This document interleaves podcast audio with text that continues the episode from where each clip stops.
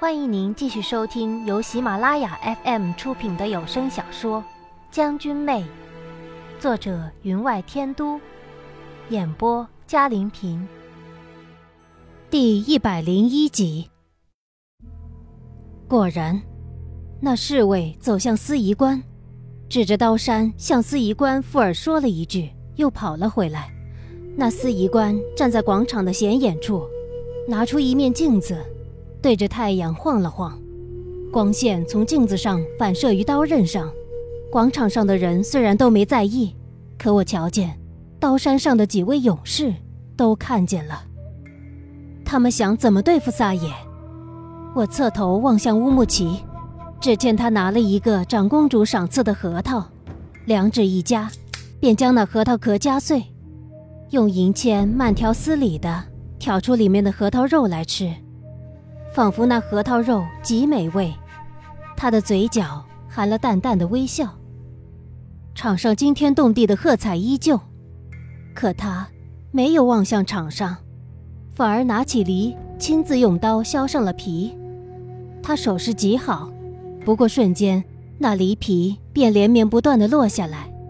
看来他已将一切安排好，恐怕这撒野要死在刀山上了。我心中不由有些怒意，可我能怎么做？我自己尚在困境中，又能救得了谁？更何况，我根本不清楚他用什么办法对付萨野。我拿起千里目向刀山上望过去，看得清楚，那萨野渐渐爬到了半山腰，其他的勇士落后他一大截，围攻他是不可能了。使用暗器。仿佛也不太可能，在众多千里目之下，细小的暗器也会被有心人发现。旁边的乌木齐将那削好的梨放在细瓷碟子里，却不吃；将那长长的梨皮拿起，却又慢慢一圈圈地覆盖在雪白的梨肉上。那已被分离的梨皮与梨，居然严丝合缝，使人看不出分离的痕迹。他嘴角的笑意却缓缓加深，仿佛极为满意，呼道：“有谁会知道，这是一个已经皮肉分离的梨？”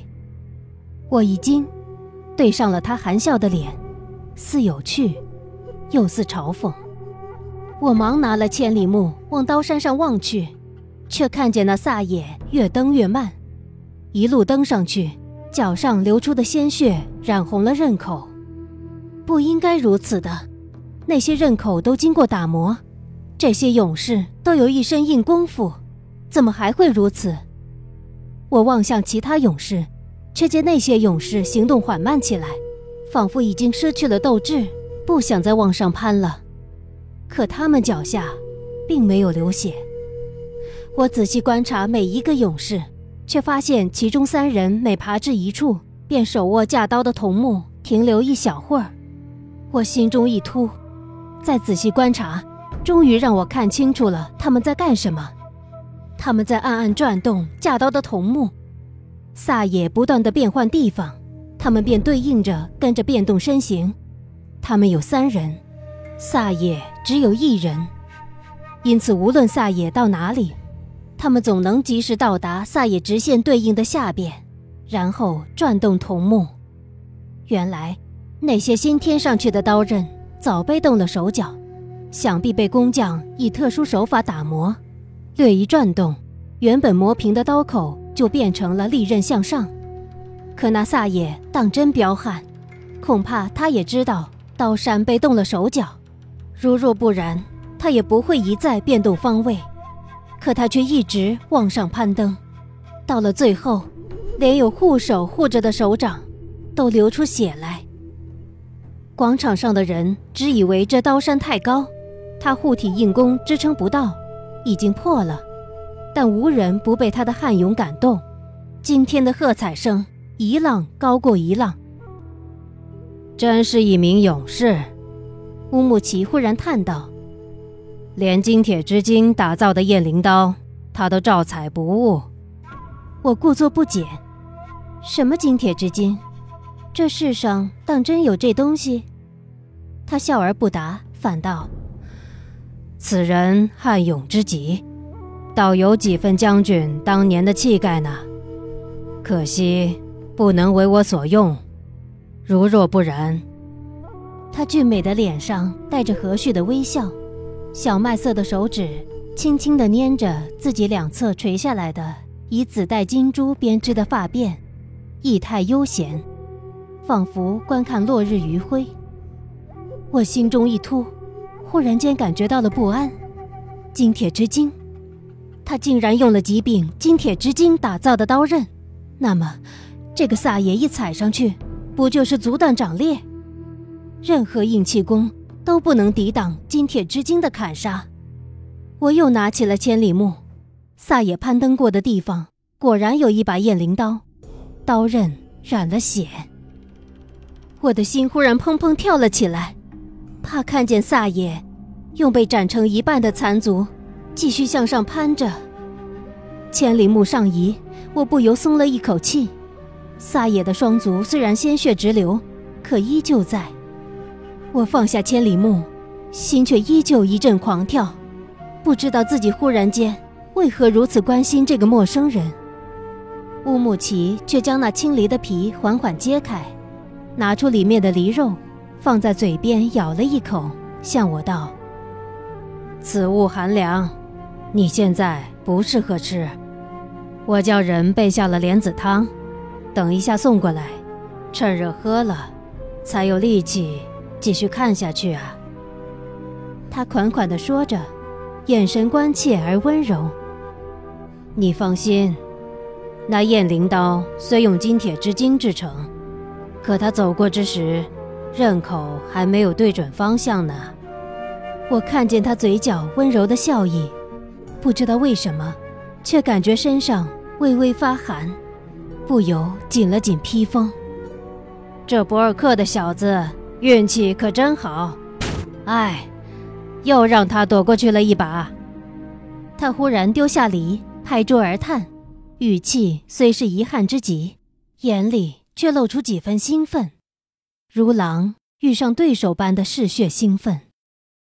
见到他的眼神，我心中又是一突，再望桌上。刚刚长公主送过来的木盘子，里面的核桃已被捏得粉碎，而梨却也只剩下一堆果皮残核，独留下那只橙黄色熟透了的柿子，在残皮之中静静而立。侍婢送来了煮好的温汤，摆在我的桌上，汤里有几颗红枣，半浮半沉于汤面。乌木齐侧过身子。从盘子旁拿起了银勺，舀了两下，放在嘴边轻啜一口，笑道：“热度刚刚好，趁热喝了吧，这才是对你身体有益的。”我抬头望着他，他纤长的睫毛半闭半遮于眼帘，在小麦色的眼下投下淡淡的暗影，手腕上的宽银链子不经意地撞到了碗边，发出如木琴般的乐声。手指捏着那银勺子，轻轻搅动，竟仿佛有节奏一般。可忽然之间，我听不到了他的声音，只看见他的嘴一张一合，只看得清他脸上淡淡的微笑，脑中更像打了结一样，一片空白。忽然，耳边传来一声震天动地的喝彩，紧跟着，我却又听到了声音。要不，我来喂你吧。再看过去，那银色汤勺浅浅明黄的汤上浮着一颗小小的红枣，递到了我的嘴边。我看清那汤勺冉冉冒起的白气，红枣在银勺上起起伏伏，缓缓来到我的唇边，仿佛被人牵动一般。我想张开嘴，可不知为何，却忽然站起身来。推开了他手里的银勺，心像要从皮肉间跳出来，不由自主的，我向放在案台上的千里目摸了过去，可慌乱之间，那千里目却被我的衣袖一扫，扫在了地上。只听“啪”的一声，上面的琉璃片便碎了，从长长的铁桶跌了出来。你怎么了？乌木齐扶住了我，被我推开的那碗汤飞溅出来的黄色汤水溅在他的前胸，染污了前襟上用银线绣就的展翅飞鹰。您正在收听的是由喜马拉雅 FM 出品的《将军妹》。他脸上满是无辜。唉，不喜欢这汤的味道便罢了，要不我叫人送些酸梅过来。我的视线落在地上的千里木，碎裂的镜片反射出椅子的镂空雕花，随即我手里便塞入了一个千里木，上带着他的余温。坐下看吧，不用这么急的。他又叫侍婢过来捡起地上的碎片，说不能让这碎片割伤了我。我几乎僵硬的被他扶着坐下，手里的千里木仿佛千斤重，缓缓移至左眼上，竟然扯得我手臂生疼生疼。我怕看见刀山上往上爬的人满身都是鲜血，更怕看见地上有断掌与断足。我先将千里木下移，仔细查看地面，还好，没有，除了偶尔跌落尘土的鲜血之外，什么都没有。再往上移，千里木内一片银白，反射着太阳的光，耀得人眼生疼。当我终于移至顶端，我看见了那高大魁梧的身形，手足之上皆鲜血淋漓。可只差几步，他便要爬到顶端。可那几步，对他而言，仿佛极难极难。每一步，他都要仔细观察，寻找落足之处。我这才发现，这刀山造得极为巧妙，除了刀刃可落足之外，别无其他。一柄刀的刀刃，居然覆盖了另一柄刀的刀柄，越是往上。刀刃越是密集，到顶处只看得清刃口森森，如犬牙交错。眼看他渐至山顶，下面的喝彩之声越来越大，坐着的人都站了起来，更有牛角号声吹起，响彻天际。其他的勇士则越离越远，有几个更是放弃了。可那三人没有放弃，依旧不断变换方位，且身形加快。不断用手转动桐木杆子，只差几步了。前面虽有刀刃森森，可是只差几步了。我差点失声问出：“还有没有金铁之金铸就的利刃？”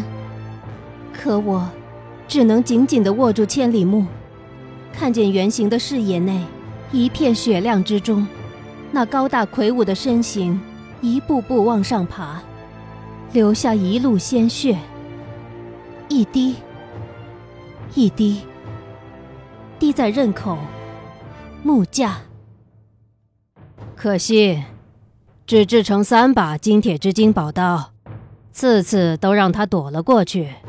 如果不然，乌木齐在一旁叹息道：“听了这话，我忽然感觉全身一下子松懈下来，手里的千里木几乎握不住。”我却用了全身的力气凝在指尖，才将那千里木稳稳地握在手掌中。当我向刀山上望过去的时候，却感觉眼前模糊了，要使力眨一下眼睛，才看得清那黑色的身影渐渐爬上山顶。广场上传来惊天动地的欢呼喝彩声，数十只号角同时吹响，更有人将牛皮鞭子甩得啪啪作响。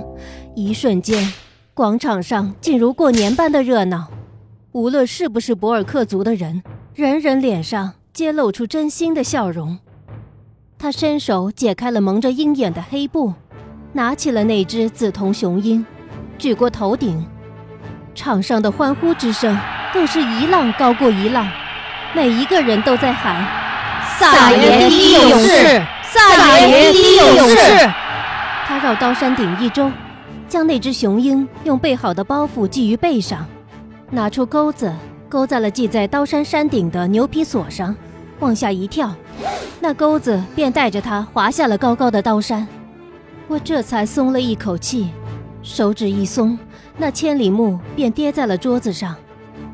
听见身边又一声脆响，我不由自主地侧头。乌木齐捏碎了最后一只核桃，用银签子挑出里面的肉来，放进嘴里，慢慢地嚼着。见我看他，便笑道：“姑姑的府上倒有不少。”他后面的话却又被广场上惊天动地的呼叫声掩盖住了。我听得清楚，这一次不是喝彩，却是惊呼。不用千里目，我也看得清楚，那几十米高的刀山正缓缓向看台这边倒了下来，接地之处，有些老旧的刀刃便断成了两截，而它上沿着牛皮索往下滑去，那根牛皮索连着地面。虽然减缓了刀山下落的速度，但到底不能承受它的重量，竟然被拉得极长。我眼睁睁地看着那下滑的身影在牛皮索上摇摇欲坠，广场上惊呼声连绵不绝。终于，刀山轰然一声倒下了。它的重量使固定牛皮索的木桩一下子拔了出来，那拉长了的牛皮索居然像鞭子一般反弹起来。连着木桩和顶端的那人自空中划过一条弧线，向我们坐着的看台甩了过来。我忽然明白，这刀山便是一根马鞭柄子，而这牛皮索便是那根鞭子。倒下的力量拉长了那根鞭子，正如用手甩出马鞭一样，鞭头卷着的重物便可飞至远处，避过冰势与箭雨。果然，自半空中，他松开了牛皮索。身影在空中被抛得老远，原本的刀山离看台有两百米的距离，任何轻功卓绝之人都不可能越过。可如今他的身形疏忽之间便越过了我们的头顶。卫兵们被刀山的倾倒弄得慌乱不堪之时，当众人的注意力全都在刀山上时，他的左手已稳稳地掐住了铁身可汗的喉咙，他的手依旧流着血。脚依旧赤着，可没有人以为他的手不能捏碎铁生可汗的喉管，因为他目光微微一扫，那傲视群雄的气概便扑面而来。铁身可汗原是行武出身，在他的钳制下，居然动弹不得。再没有人去管刀山碎裂跌倒，满场的嘈杂之声，铁铠相互撞击之声。如乌云般着黑铠的王室卫队包围了看台，可无人胆敢上前一步。他和铁身可汗站在看台最顶端的龙椅上，乱须上溅了几滴鲜血，如扫把一般的树眉将整张脸更衬得如天神一般。可他的声音却是平和冷静的：“铁身可汗，请您下令，并交出金印。”让世子身边的那位姑娘随我离去，任何人不得阻拦、追杀。他的声音镇定，当声音传到我的耳中，我便感觉眼前一片朦胧，周围一切仿佛都不见，眼前只剩他的身影。你是谁？您别问我是谁，今日来。我只要他。他的目光扫过我，又漫不经心的移开，道：“你们的钩刺剑虽快，但快不过我的手指。”众人皆听见了铁身可汗喉咙发出的声音，有躲在众人身后的剑手悄悄地放下了手里的剑。忽然有人揽住了我，在我耳边低声道：“他终于来救你了。”他的拥抱让我感觉极为厌恶，不由自主的想挣脱，可他揽得紧紧的，向台上之人大声道：“夏侯商，从来没有人能要挟西夷人，你也不例外。”台上台下一片哗然。他是夏侯商，他就是夏侯商，中原的战神。夏侯商淡淡的道：“乌木齐王子想置自己的父王于不顾吗？”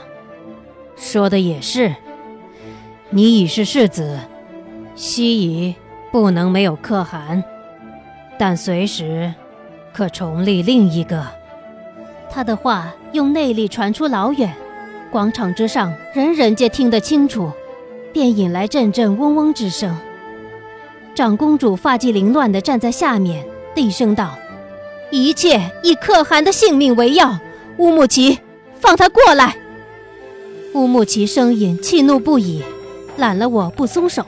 姑姑，我想挣开他的掌握，却哪里挣得脱？不经意的抬眼一望，却看清了他的眼眸，冷静如暗夜之狼。我心中又是一跳，垂目之处。那装着长公主所赐瓜果的木盘子已经跌在了地上，核桃的残片、梨皮，以及咬得半残的梨核都落在地上。我忽然觉得茫然无措，视线扫过台上的夏侯商，又扫过台下乱成一团的西夷重臣。忽然，我看见郡主和混在人群之中，眼神有些担心。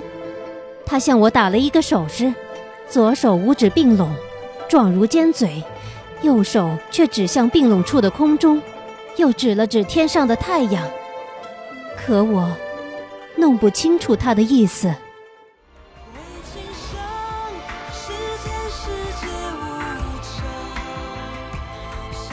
听众朋友，本集的将军妹就播讲到这里，感谢您的收听。更多精彩有声书，尽在喜马拉雅。